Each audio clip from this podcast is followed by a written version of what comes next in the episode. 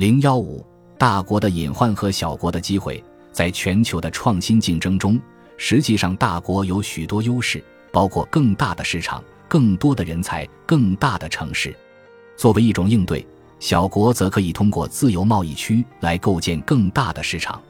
欧盟就是这样一个自由贸易区，在欧盟之间，所有关于货物和劳动力流动的限制都被解除了。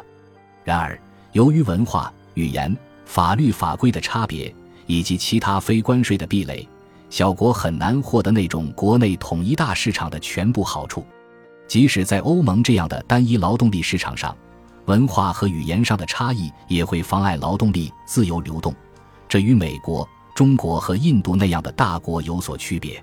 一个国家拥有大量人口，是不是有什么坏处或者隐患呢？人口增长会造成自然资源的短缺吗？我在前面的章节中提到过，自然资源已不再是现代经济最重要的制约因素。在发达国家以及包括中国在内的中等收入国家中，自然资源的经济价值占不到全部经济的百分之十。在现代经济中，取得成功的关键是创新。丰富的自然资源有时会起反作用，即所谓的资源诅咒。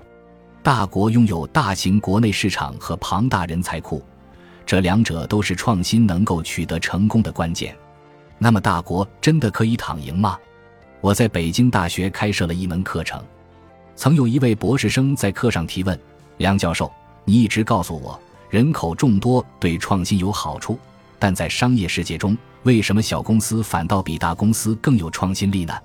我回答：“如果你看一下专利的产出。”很快就能否定这个问题。实际上，还是大公司比小公司更有创新力。但在接下来的几天里，我一直在思索：虽然大公司一般更具创新力，但确实有许多初创公司在创新方面击败了大公司。很多大公司在跟进最新技术潮流方面不如小公司，这又是为什么呢？